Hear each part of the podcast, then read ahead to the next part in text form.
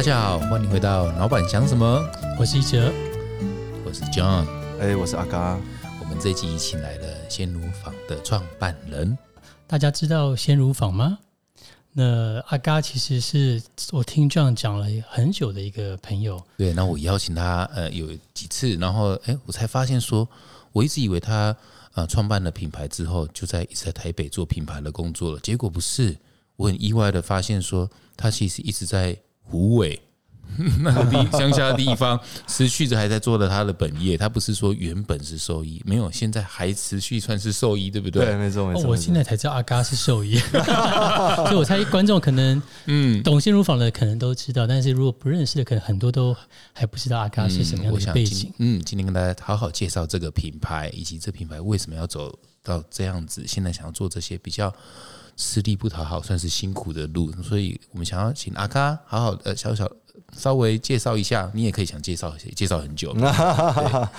好，我我是阿刚。那因为我呃，我其实就是一个乳牛兽医啦。然后其实以前还有做马，所以就是一个做牛做马的兽医。对，那呃，大部分时间住在云林。那云林呃，其实跟我本来没什么地缘关系，主要就是我其实在台北长大，但是呃，就是开始想要往呃乳牛发展之后，发现北部没有养牛。啊，所以呃，大部分的乳牛都在彰化以南的地方，所以我后来就到南部去，呃，开始服务这些牧场，这样，然后呃，这个全台湾有五百个牧场，我大概去过三百多个。对，然后台湾呃总共有十二万头乳牛，那我平常呃例行呃去治疗的至少就有大概五六千头乳牛是我平常服务的。对，那我到现在都还呃每天都开着车到全台湾各地的牧场帮牛做超音波啦，帮牛开刀啊等等的，这是我呃例行的工作。这样，对对对。为为什么会想要当兽医呢？就是因为我老我我女儿也想当兽医，她们喜欢动物，所以我好奇的是，是因为从小就。对，应该说，嗯，我我从小是对生物这个领域很感兴趣啦。对，然后呃，所以那时候可能国中、高中还去参加一些生物研究的一些社团啊，等等的。然后呃，其实是很喜欢各接触各种不同的动物别，但是因为呃家人可能也会过敏啊，所以我能够养的动物也没有很多，但就一直会有一种。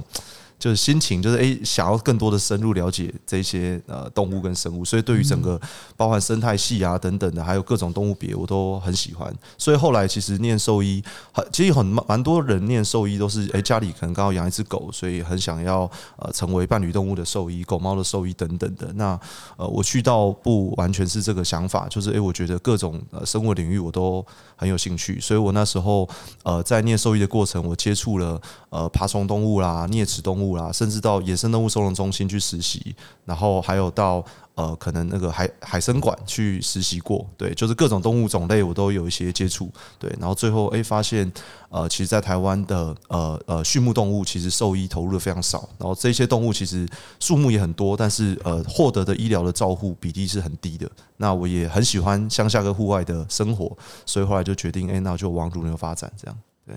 其实讲了这么久，我们还没有好好介绍鲜乳坊这个品牌，对不对？因为阿嘎太谦虚了，这样子。对，那这是怎么从兽医，然后走到同时有鲜乳坊？呃，其实就是因为我在当乳牛兽医的时候，我的工作很有趣，就是我一大早，呃，因为牧场都是早上在四五点就开始挤奶了，然后挤完奶之后，大概到七八点，他们到一个呃中间休息的时候，兽医就会开始到牧场里面去帮他做一些乳牛的一些健康检查跟医疗。治疗这样，然后大概九点十点，其实这个牧场工作就结束了。那很多呃兽医就开始赶场，就呃就准备去下一个牧场工作这样。那我最喜欢的事情，就我会坐在牧场的客厅当中，跟这些落农泡茶、喝咖啡、聊聊天。然后因为我我是都市人，所以我很。好奇于他们农民的呃呃养牛这二三十年，他们家里发生的故事啊，或者说，所以他们的爸爸妈妈、小狗小猫叫什么名字，我全部都知道。对，那呃，在这个过程当中，我觉得奠基了我认识这个产业的一个一个一个基本认知，就是哎，我发现其实他们呃呃养牛，他们是呃跟乳品厂是契作的，就是他的牛奶是全量交给一个乳品公司的，所以他们跟乳品公司的关系应该是非常非常紧密的。但我发现一件事情就是。只要有三四个洛农聚在一起聊天半小时，他们一定就会开始这个这个车干掉，对，就开始骂乳品厂这样。然后如果有两个乳品厂的辅导员聚在一起讲话讲十五分钟，一定开始骂洛农啊，就是他们的关系其实很紧绷，而且有点对立。然后哎。这个呃，其实他们呃，弱农的收购的条件，其实农民是没有什么决策的空间。然后他想要跟乳品厂沟通，其实也没有很好的沟通的管道，所以一直以来都会有一种被剥削感。然后我举个最简单的例子，就是假设有个牧场里面一直有牛，呃，这个这个脚蹄受伤，好，那我每次过去就要帮这个牛做脚的治疗。诶，治疗完这个牛牛可能脚好了，诶，怎么一段时间又有好多牛一直受伤？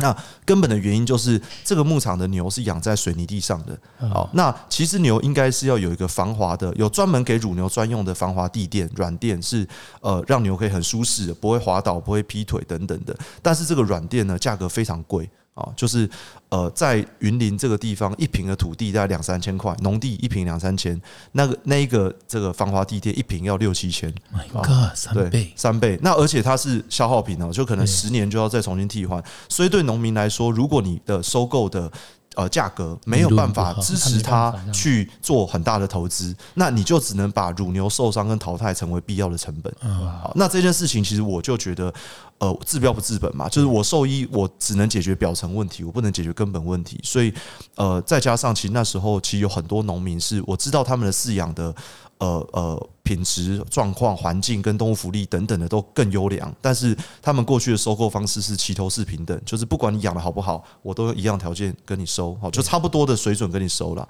所以而导致这些真正。投资更多或是愿意付出的农民，他反而好像没办法呃平衡这件事情，反而他可能更更呃就是收入反而相对是是更差的，因为他投资更多嘛。所以那时候才跟这些农民在互动跟讨论的时候，在想，那有没有可能我们有一个呃新的呃生乳收购的模式，就是我们协助农民建立他的品牌，然后帮农民去用他想要的方式做饲养，然后我们把这个农民的特殊价值传递给消费者，让消费者可以知道呃这个农民他的特色是什么。而不是我们一般买牛奶就只看到那个品牌名，我们后面不知道是哪个生产者生产的，所以这个农民是是没有价值的，它就只是一个一个工厂生产出产品一个原料而已。但是有没有机会让农民的价值可以被看见，让他们特色可以被看见？所以这是鲜乳法一开始的呃成立的原因。而且我觉得以品牌。经营者，我也算品牌经营者的的角度来看，鲜乳坊这个品牌的特别之处，就是说，它不是只有鲜乳坊而已。鲜乳坊下面的哪一个产地，不管是幸运幸运儿，还有许许信良、许信良，这好好几个产地，那每个产地可能在不同的通路，但是消费者会知道说，可能那个产地的口味我比较喜欢，因为每个地方的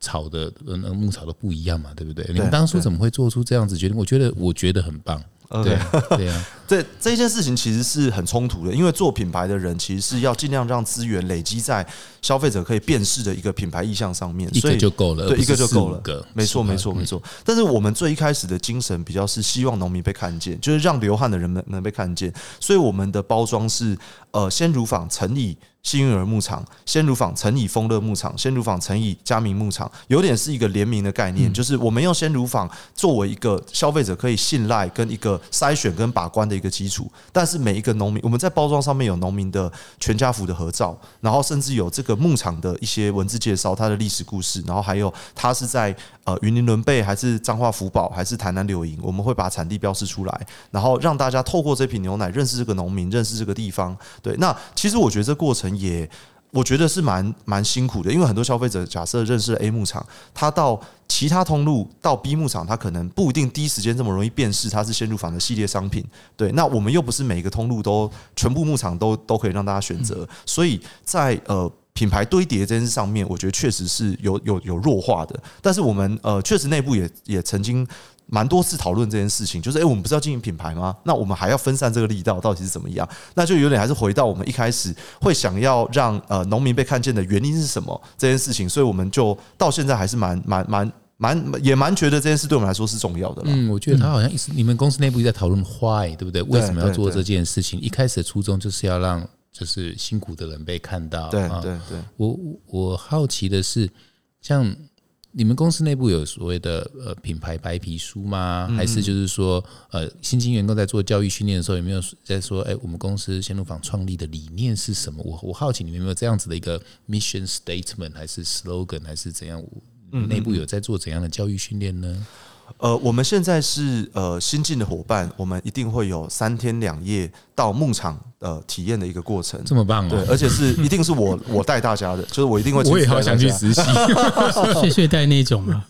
啊，没有没有没有没有，就睡在我胡伟的家这样，对，睡在我胡伟家应该还算舒适的。哇，所以你算你算是在做教育训练呢？对对对新生入那个入学新生那个什么报道那种营队，对对对对对对对。但他其实改现在还有到现在，因为因为说我们一开始是呃其实是只有一天的，然后后来变成两天一夜，后来变三天两夜，太受欢迎。对对对，然后而且大家有有回馈说，哎，他觉得因为这样加入而更呃有很好的机会认识到底先入坊是一个什么样的地方。对，然后呃，然后而且我自己也会带一个，就是呃一个课程，就我们呃就新伙伴加入的第一周，其实会安排很多。部门的课程，让大家更多呃认识这间公司。那其中一个就是呃呃，就是先入坊的总论，就是为什么有这间公司的存在，基本上就是会由我这边来跟大家做一个分享。对，然后呃，但是我们呃，老实讲，我觉得我们也走的比较慢一点。就是你说品牌白皮书，我们现在正在进行中，因为我们也发现，其实文字啊、文本啊，它也是一种很好的学习的方式。然后，但是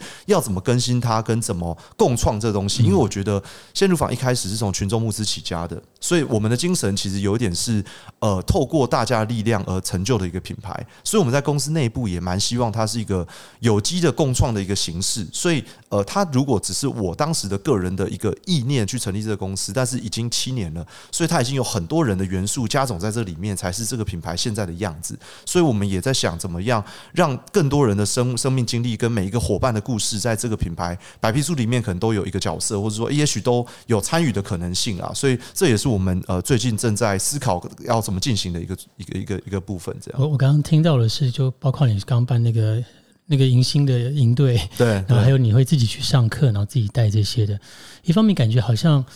呃，你们团队的文化有很大一个程度，是因为你很知道你的信念，那为什么要做这些事情，然后传递给大家。然后像刚刚这样问到那些可能是白皮书等等的，你也觉得那东西可能有有需要，然后会持续在调整。对，就感觉是你是一个。呃，你很清楚知道为是为何而做，然后一直都坚持这样的初心，同时也不断的在调整进步。然后，其实前面刚刚光是听到说你的鲜乳是跟很多不同的牧场这样合作，对，这个算是在业界的，我不知道算不算首创，但是一定是很前面，对不对？对，应该说，呃，台湾百分之呃九十几的。呃，乳品牌是集中在几个大品牌上面的。那他们做法就是，诶，他可能收一两百户落农户，然后会混合生产，找充填在同一个呃呃呃包装设计的呃产品上面，所以你只看得到。呃，就是呃，那是哪一个品牌生产的？但是你看不到到底有多少牧场，然后从哪里来的产品混进去。那当然，以前市面上就有几个独立的农民，他们自产自销，有做贩售，但是比例不多。好，那呃，因为呃，他们工厂或牧场的这个这个规模也不大，所以基本上他们呃，在在消费者的辨识度上面，我觉得也有限。那我们是用一个呃品牌跟企业经营的方式，收纳了好几个落农户，但让每个落农都可以用单一牧场的生产能。够可溯源，然后而且让这牧场被呈现，应该算是呃，确实现在可能也没有太多其他的做法是这样做了。对对，听起来这个这是一个很大的改变，听起来。对，呃，应该这样讲。我觉得，呃，我先讲第一个，其实这件事为什么大家不做？因为这件事是很没有效率的。因为假设你今天收了一百吨的鲜奶，那你要拆成十个牧场做生产，那。呃，你你的产线生生产当中，你就要一直换包材、清洗管线，然后你的生产效率就会下降。你不能说就是全部一起进去，啪啪啪啪，全部做成同一个包装嘛？哈，那所以这大家不做一个原因。那但是我其实我们现在做的是有点像是咖啡，我们有在讲经历三次革命。第一次革命是说，呃，这个这个。呃，那时候大家，呃，在在美国的这个呃呃英国人呃移民到美国的时候，他们很想要快速的喝到容易喝到咖啡的味道，所以出现即溶咖啡，好就赶快可以冲泡喝到咖啡，但是它的品质可能并不一定这么。优良好，但是它至少快速及时的取得是第一波革命。第二波革命就是呃，这个这个出现了像星巴克这种连锁系统，好让它商业咖啡可以规格化、系统化，然后工业化的生产，然后让它呃在各个地方都喝到类似的味道，而且品质还不错。第三波革命叫做精品咖啡革命，就是追求单品咖啡，对，追求它的风土，追求它的呃单一的产品的特色，追求它的溯源，好，追求它的文化。那我觉得其实牛奶就走到这一段了，就是我们在民国三四十年那时候美元时期，大家就是要吃得饱、喝得暖、活下去就好，就是美国送很多奶粉嘛，哦，那第二波就是各大乳品公司开始工规工业化、规格化的开始有效率的生产乳品了。那到现在，哎，农民有一些它的特色，而且饲养水准更高了，然后。诶，把这个东西可以独立出来，可溯源，然后我们追溯这个农民的饲养的风格。我们现在是在做这样的一个转变啦。嗯，对。阿嘎是个很有高度的人，所以他刻意不去攻击那些刚刚第二革命的那些做法，就是有效率的。所以由我这个没有高度的人来说了哈，就是 就是刚刚大量制造啊，以以生产，因为我是生产制造业的嘛哈，大量制造的缺点就是说，你有一百家。不同的饲养方式，味道一定会参差不齐，一定会不一致。所以怎么可能一个品牌哇？那那上个礼拜跟这个礼拜怎么闻起来味道不一样？消费者一定会克数，他就要得做什么？得做香精，得加一些味道盖过去，去统一这个味道，去呃去我我们他们叫标准化了。我们我们的牛奶，他们就是反正就是会用标准化的手段来让牛奶是一个稳定固定的规格品。对，但是它就比较没有那么的呃呃 pure。比较没有像原产地那原本的那个，就不是原本的那个状态了。没错，就是被加工过，然后让它稳定。那那我自己去过一次，那我为什么现在还是鲜乳坊的超级忠实粉丝？就是我自己呃，不只是喝我自己的咖啡厅，也自己会也会跟他们采购。就是我去过一次他们新源乳坊，然后现场喝，刚现场挤出来的，跟最后的包装是一模一样的味道，代表中间是没有参加任何的化学的这些香精的这些东西。那这对我来说是。第一次知道，原来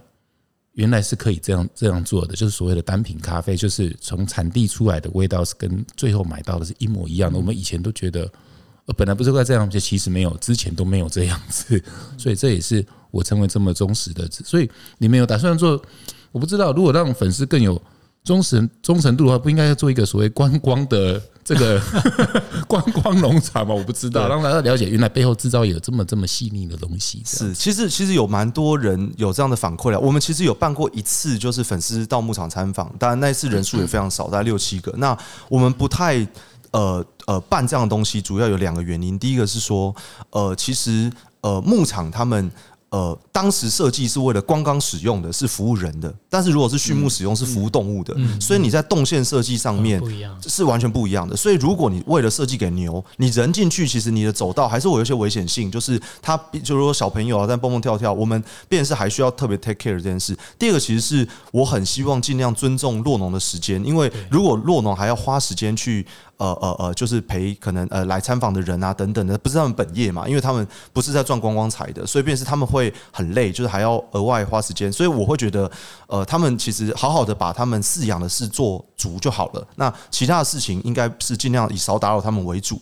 但是毕竟我觉得对大家产地到餐桌距离很远，所以有没有更多的形式让大家可以拉近这个距离？包含说我们那时候带呃呃几个粉丝到现场，其实就是透过粉丝的视角，但我们有做了一个影片的一个记录，或是说。我们也在思考说，诶，未来如果真的有一个适合的场域，我们可以一开始在打造的时候，我们就呃预计它是呃可能有光刚考量在前提，然后但是有又有专业饲养的可能性，会不会鲜乳坊有机会来进行这场域？我们当然也不排斥啦。那我们之前有做过一件事，就是我们在华山办了一次活动，就是把牧场搬到都市来，然后我们把小牛住的小牛屋，然后把呃榨奶的那个这个这个乳杯，然后全部都搬到。搬到台北的那华山的一个场域，要让大家哎，还是有一点点更多近距离接触的机会啦。嗯，对。那不过我觉得这个确实，我觉得也是呃，以大以前都开玩笑说，就是你你那个呃呃，就是没吃过猪也要看过猪走路吧。现在就相反，就是你吃过猪但没看过猪走路比较正常。所以牛也一样，就是喝过牛奶但从来没看过牛走路。所以我觉得这确实也是大家现在比较陌生的一个环节啊。对啊。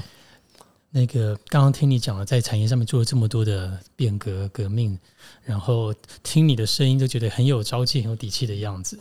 那我只好奇，尤其也刚刚听你说，你们是从众筹开始的一个品牌，这样。那这这段时间，我说从开始到去到稍微站稳的一个脚步，在中间有没有让你觉得很痛、很辛苦，然后很不容易的地方呢？呃，有什么画面是你立刻浮现的？就是你一个人，然后这样子撑在那边，还是其实也很多那个夜黑风高的夜。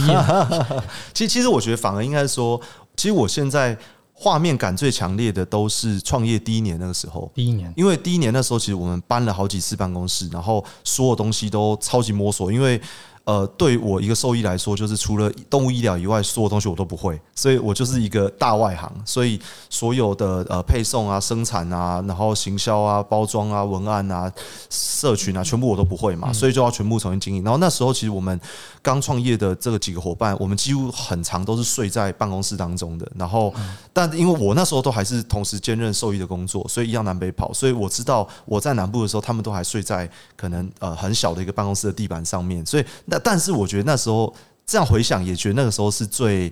最开心的回忆。就是那时候，我觉得大家在创造一个呃不知道是什么样的一个世界的时候，那个摸索的过程，然后完全没有包袱，然后大家年纪又很轻的那个状态。虽然回想那时候会大家都整天干搞，就是哇，真的很痛苦，然后就是觉得就是自己到底在干嘛的，然后而且完全没有时间休息的那个状态。但反而现在回想起来，也觉得是。很很很棒的一个时间啦。那但我觉得走到现在，我我老实讲，我觉得虽然大家都讲创业很辛苦，但我觉得我自己是非常非常非常幸运。我觉得我主要有有两个原因啊。第一个是说，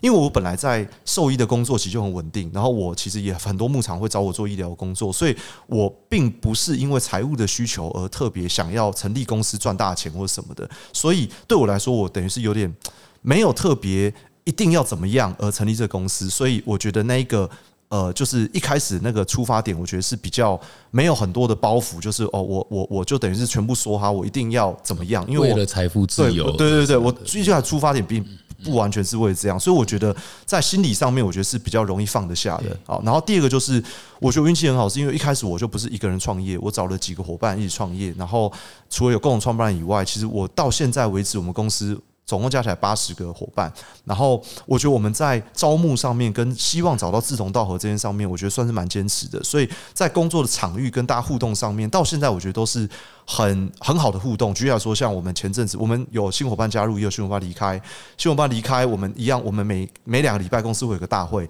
大会的时候新伙伴都会在那边去分享。呃，他加入的呃，为什么加入？说伙伴离开，可能在在这边三年离开，他也会在那个场域跟大家说，他在这边学习收获了什么，然后他为什么离开？那我们也会祝福他，然后只是鼓励他毕业，追求他更好的人生。然后他也不是因为不喜欢这边，然后大家还还是像朋友一样，或者说还是觉得这边对他来说是有养分的地方。所以，其实我觉得中间发生什么创业的辛苦，我觉得每一个经营公司的人都有太多苦水可以吐了。对，但是我觉得我自己觉得很幸福，是我觉得哎，这一群人的那个样子，还有说哎我。我觉得，因为一开始并不是很基因，为了什么东西的那个心理状态，而让我其实觉得算是很很幸运的的的的一个创业经历啦，对啊，嗯嗯嗯。哇，我我我最感动的是，你们有办这个两个礼拜的新进员工跟离开的员工也愿意谈谈而谈，对对对对，哇，我觉得这是一个很棒的，就是离开的员工都需要跟大家分享为什么没没有一定要，那就是这是一个鼓励性质，但是哎，大家也都不会排斥这件事，因为就是我们鼓励他，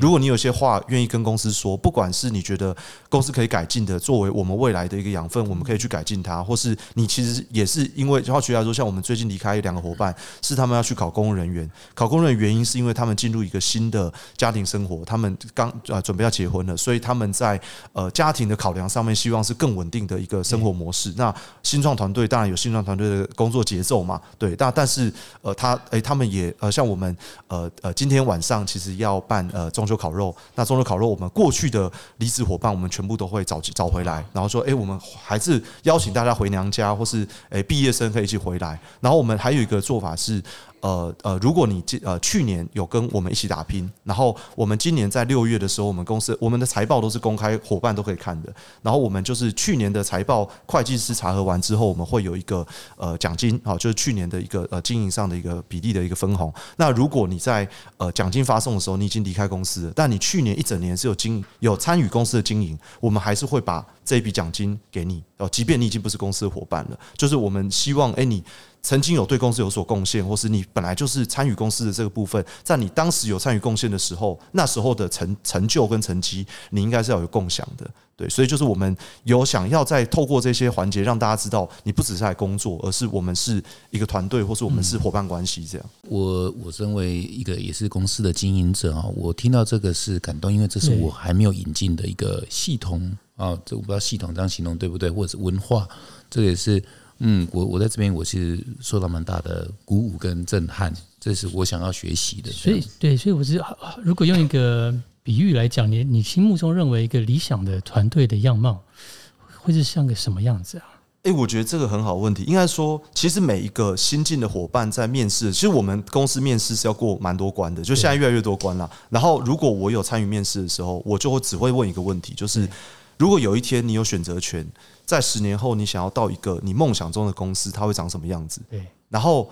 我想要让鲜乳坊成为每一个伙伴都觉得梦想中的样子。所以，其实我没有一定要成为什么样子。但是如果，所以你的画面是看着大家。应该说，因为我我刚刚就讲，我对经营公司没有一定的需求，我并不是想要经营公司在经营公司的，但是我确实想要完成产业的改革，但我需要一群人来完成这件事。所以，如果大家在这边能同时实践跟满足自己，那就需要说，很多人回答就是说，他们希望。呃，跟同事之间关系是很友好的，好，就是因为他们可能过去职场有伤害过、有受伤过，所以他们会觉得职场里面是勾心斗角的。所以如果有一天他们觉得在一个梦想的中的公司，就是诶，大家为了同样的一个目标在奋斗，而且大家互相之间都是有个心理安全感的一个空间，那也许呃，假设就有有伙伴是这样回馈给我的，好，那也有些伙伴诶会讲说，诶，可能呃，可能工作生活是更平衡的一个地方，就是诶，他可以同时他有他休假的时候可以完成他想要完成的一些旅游，好，那等等。的，就是我觉得每个人都会有他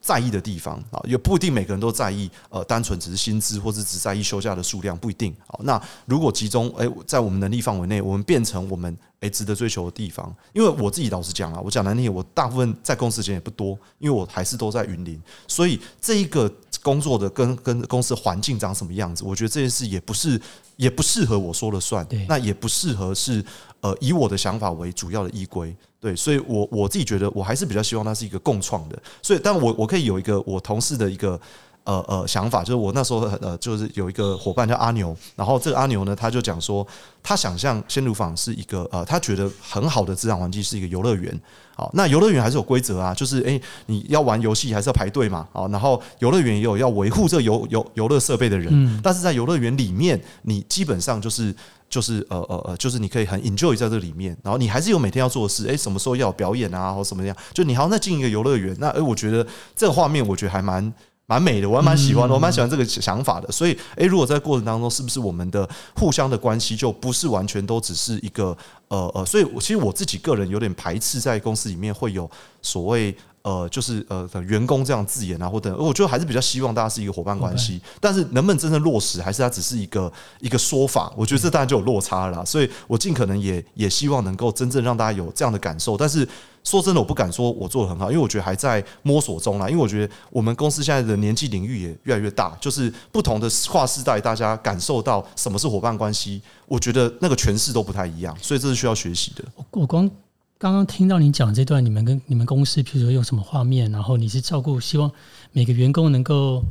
十年后他最理想的画面可以在新荣坊那边发生，这些等等很多东西，我觉得，因为我陪了很多客户，他们其实很少公司能够已经长得像这样现在这个样子。即使你说还有很多进步空间，那我只想问说，其实光这样已经很不容易。那是是哪些条件？你现在回过头来看，是支持你们还？可以这样子活出你们理想的样子。呃，第一个就是因为我我我今年刚好有一个机缘去呃，就我大学在中心大学去中心大学做做毕业毕业演讲，然后毕业演讲的时候，那时候我就也有重新审视一下这一路的一个经历。然后呃，其中一个是我觉得就是呃，保持愤怒吧。就是我我说我所谓的愤怒是说，因为我们对于这个社会的运作跟体制，其实有很多觉得很僵化，或是觉得不够好的地方。但是我们很容易在改变世界之前，先被世界改变了。所以维持自己觉得呃呃不够好的那个，就就像说，现在很多人都觉得职场环境是不够好的啊，就是哦职场很险恶啊，或是说啊你在那边你就是有呃，这个这公司花了多少钱买掉你的梦想？就是好像你进去的一个无无止境黑洞的地方，然后呃，台湾很多可能比较传统的企业，它的运作模式可能也也也也不一定是大家在呃呃大学刚毕业的时候很期待的一个样子嘛。那但是我就是虽然有很多的现实考量，知道为什么企业会长成这样子，其实我觉得完全可以理解。但是维持呃那一个不满的状态，我觉得是呃是是是一个可能也是一个动能，也是一个没有。太快被容易被改变的一个状态，但是它必须要搭配一个附加条件，就是那一个愤怒要搭配，就是用正面的方式诠释它，就是你必须用正面的，就举例来说，你今天看到他很不爽，你也可以只是抽干条而已，就是你只是抱怨，没有改变那个东西，但是你看到他不爽，但是你是呃可以想到怎么样可以有更好方式去改变他，那这就是正面方式。可以有个例子吗？像今年哦，OK OK，对对对，有什么让你愤特别愤怒的力量？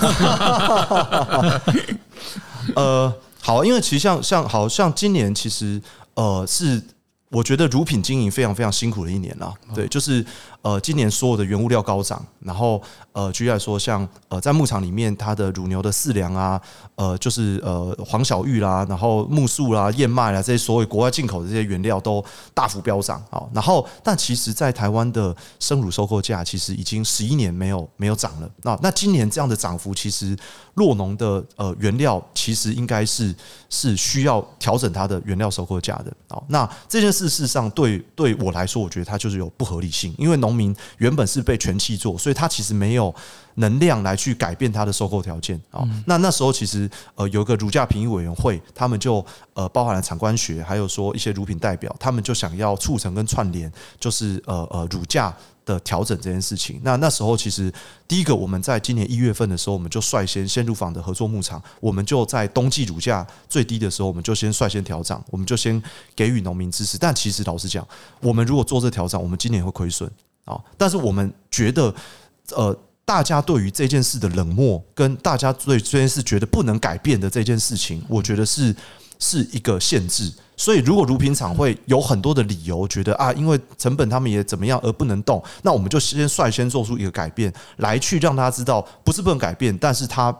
呃可能也没有真正解决问题。但是等一下，我插嘴一下，我怕消费者呃听众没有听清楚，就是说你们主动跟洛农说。我用比较贵的价格跟你买，对，但是你后端的零售价可能还没有通，还没有跟通路沟通，对。对对对对对，维持一样啊，所以是鲜乳坊品牌方牺牲了利润，那他愿意用贵的价格跟原料，就是跟那个若农买，是，那这个是一个很大的举动啊，刻意让自己亏损，就是对走一条辛苦的路啦，没错没错没错，但是他后来促成了一件事情，就是后来乳价评议委员会，它也有一个很好的基础，就是最后是所有生乳收购价涨。涨两块，就是我们一到三月我们就先涨两块了。那后来六月的时候，乳价评委会终于通过，就是全台湾的乳品厂都要。对农民的收购价格提升两块，那第一个农民他就那，但是因为我们当时做这件事，我们末端没有办法涨，是因为其他人都没涨，所以我们的可能咖啡店、饮料店或是通路会说啊，其他人也没涨，为什么你涨？所以我们确实没有一个很好的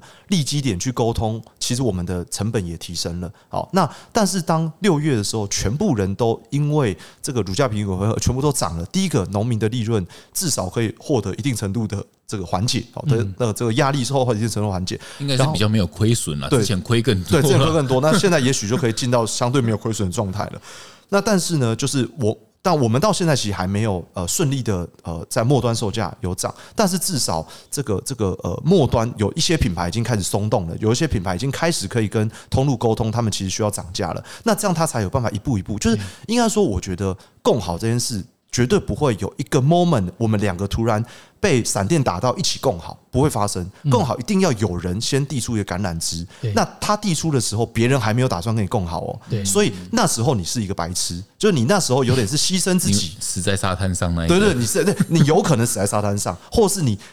苟延残喘活下来了，然后看到后面其实会促成一些改变，对，但是不太。我觉得不太可能，就是会突然有个 moment，大家都讲好一起完成一些事情，难度很高啦。嗯，对啊，对啊，对啊。所以我觉得，在你心目中，我觉得你有一个那个使命感是，哎，这不不是说要成为典范，而是你想要当第一个改变的，因为因为那一股愤怒、那股僵化，对社会系统的这个制度的僵化，你会觉得是时候改变了，对不对？对，因为看到国外有这样子例子吗？刚刚听你说以色列是怎么做的？对我，我觉得刚刚说到呃改变跟僵化，我先讲一下我们团队的组成，我觉得很有趣。我们团队有很多呃从之前有参与过社会运动的人。甚至我的呃公司的合伙人，他也他也是当年第一个冲进立法院人之一。啊，所以国有啊，对对对，国有，对，那所以呃，我应该说，我们公司一开始在群众募资的时候，我们并不是主打这是一瓶很好喝的鲜奶，我们是主打白色力量，自己的牛奶自己救，它是一个白色革命，所以我们是用社会运动来定义鲜乳坊这个品牌在做的事情，所以我们招募来的伙伴们有很多其实也是有这种呃。呃，有有一种改革热情的啦，就是所以，哎，我们其实还蛮乐于投入一些这种社会议题的的的参与，这样。那我所以我觉得在这件上面就会比较容易在呃呃我们要做什么事情上面累积一些共识，这样。对。那不过我刚回到说，确实我那时候其实，在。呃，在其实我也很常会去一些国外考察，那时候去以色列、去德国，然后去日本、去美国等等的。那在以色列其实很有趣，以色列是一个跟台湾很像的国家哦，很像原因是第一个它也非常热，因为其实乳牛饲养乳牛怕热哦，所以呃，但是以色列是全世界饲养第一名的国家，养牛第一名哦。它它在夏天它是一个沙漠国家，它夏天都四十几度，比台湾还热哦，但是它可以养牛的水准是高过于全世界其他的所有国家的。第二个就是它的。规模，所以它很热，跟它很像。第二个是它的规模，其实呃饲养的环境跟呃国家的人数，其实跟台湾也很接近，就相对接近。它并不是一个大国哦，然后它也是科技发展非常发达国家。那但是呢，我觉得他们的民族性非常不一样。他们因为曾经国家被拆散过，就是他们本来没有国家，所以最后才聚集起来。所以他们知道，他们如果国家不合作，他们的国家是有可能会到。没有国家这个这么严重的，所以他们愿意合作的那程度非常高。所以他们的乳品厂、他们的通路、他们的政府、他们的农民，他们有一个共享的平台叫 Nova 平台。他们把所有的乳品质的资料、把所有牛只的资料、把所有的消费资料。都同步在都开放在这个平台上面，让大家可以知道接下来产业的发展方向，就是大家可以共同来定出一个共同的政策。然后在这过程当中，它也会有一个类似一个乳业基金，就是每一个人他愿意提拨一部分的利润放到一个乳业基金上面来去做研发，跟来去做一个他们的乳牛兽医是有一个集中的一个单位专门聘请乳牛兽医，就是这个基金来聘请的。所以你可以讲他们是非常呃。社会主义逻辑想要共同生活的一个高度资本主义发达的国家，所以在这个状态之，而且他们是自主性想要合作的，而不是被国家强迫合作的。所以我不知道你们知道，像呃人民公社，我们很常都觉得那是一个社会主义的一种模型，但是其实就像中国哈，中国现在其实几乎好像全中国，我我我听到的故事是，现在只有一个。一个人民公社，那个人民公社是政府成立的示范区，其他已经没有人民公社的地方，因为他们没有办法自主合作的，因为他们竞争性很强。但是，呃呃，以色列非常多人民公社，我那时候去以色列就去看他们人民公社的乳牛场跟人民公社的机场，他们是非常水平的共同合作来经营一个牧场，所以我觉得哇，好有意思哦！就是如果台湾也是一个。呃，就是有一些东西跟他们是可以互相学习的。那我们有没有机会用合作？所以我跟农民的互动是，我不是一个高高在上的乳品公司，是我们是合作 partner。所以我希望你参与我的社群，我们鲜乳坊的粉砖社群，我们农民会参与，他会在我们的封闭式的 FB 的社团里面，他也会也会帮忙回文，也会跟粉丝互动，然后也会把他们最近发生的故事影片分享上来。就是我们是用这样的方式来合作的。哇，我听你那样讲，以色列那样做法。如果回到台湾，通常就是说要加入工会，在工会改革。啊，对对对对对对对对，是啊是啊是啊。对，那接下来会有什么更想要去促进这产业改变，或者是的让你兴奋的事情吗？呃，其实我我现在比较多担忧啦，因为其实我们现在在二零二五年，我们会面临到一个很大的挑战，就是我们在二零一三年的时候签了一个台纽协定，台湾纽西兰协定。那纽西兰是全世界出口乳品一个很大的国家。那台纽协定签订之后，就是十二年内会降到零关税，所以这时候国外的这个进口牛奶就可以非常便宜的倾销到台湾。那台湾的农民有没有准备好品质可以做区隔？有没有准备好饲养的环境可以做区隔？因为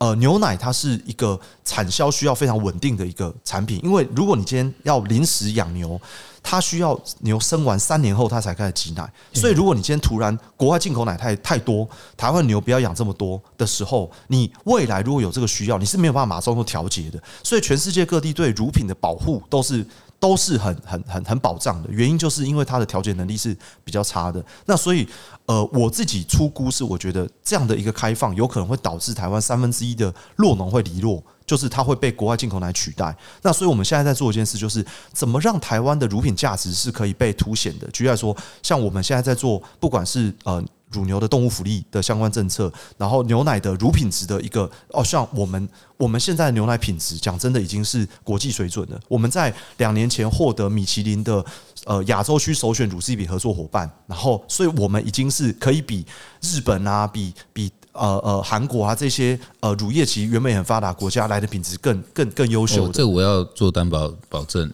的的原因，是因为我去过呃鲜乳坊的其中一个牧场幸运儿这样子，然后然后哇，我跟我太太跟小孩第一次去的时候，因为我们是第一次去，我们想象的牧场应该都是蛮臭的啊，牛脏脏的这样，结果没有，因为我也没有去过日本的，但是。好，也看过 Discovery Channel 这样子，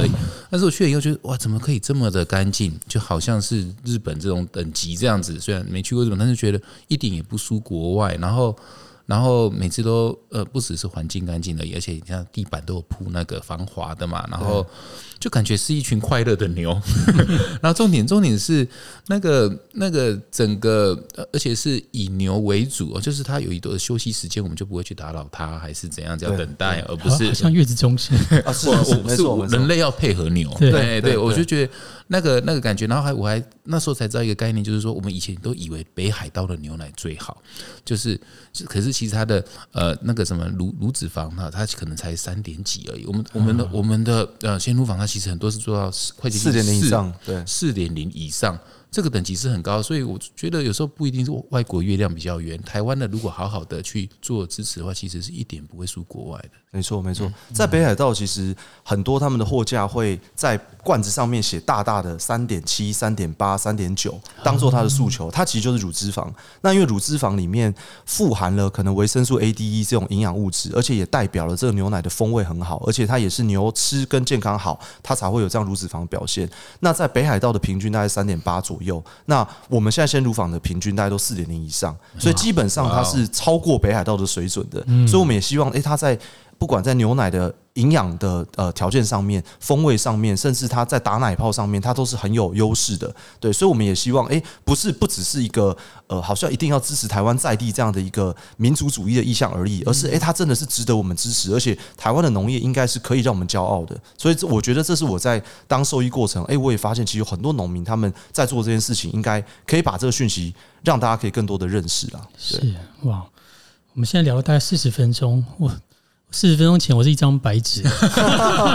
现在感觉是上完补习班抄完满满的笔记 回家，而且更有品牌忠诚度了，对不对？对啊，我们其实当然就，其实我们家住在山上，就只有一个全家可以买。但当然，我们就每次看到鲜乳坊，就就很很想要买。嗯，然后去年还，今年还去年还很幸运买到几次那个巧克力牛奶这样子，对，冬季限定的。但我觉得这一集就好像一个。懒人包那种概念，把开头，然后到现在，然后中间那个精那个精彩的过程，然后中间坚持的价值，跟现在遇到的东西，都都一次很完整的，对我来说很完整，让我吸收到很多这样子。嗯，以及公司内部的治理那个文化啦，这个是我觉得我收我自己个人收获蛮多。我相信很多老板在听这一个就觉得哇，原来其实可以往这个软性指标，对这个文化这个东西下手这样子。我现在第一集这样聊完，我觉得有点。鸡皮疙瘩跑出来，就觉得啊，好像会，好像有很多东西可以更、更、更展开，更往细的细节去问、去聊天。那我不知道要不要我们这边就休息一下？对，那待会十分钟我们再来聊第二季的内容。好的，好不好？好，OK，谢谢大家。然后这一集就先这样子结，嗯，就是暂告一段落。下一集等一下再见。OK，好，我是一哲，我是老板，我是阿刚，拜拜，拜拜。请继续给我们五星评论哦，这样我们的排名可以排到更前面，给更多人听到。以及透过留言来跟我们持续的对话，这对我们会有很大的帮助。谢谢你们，我们下周见，拜。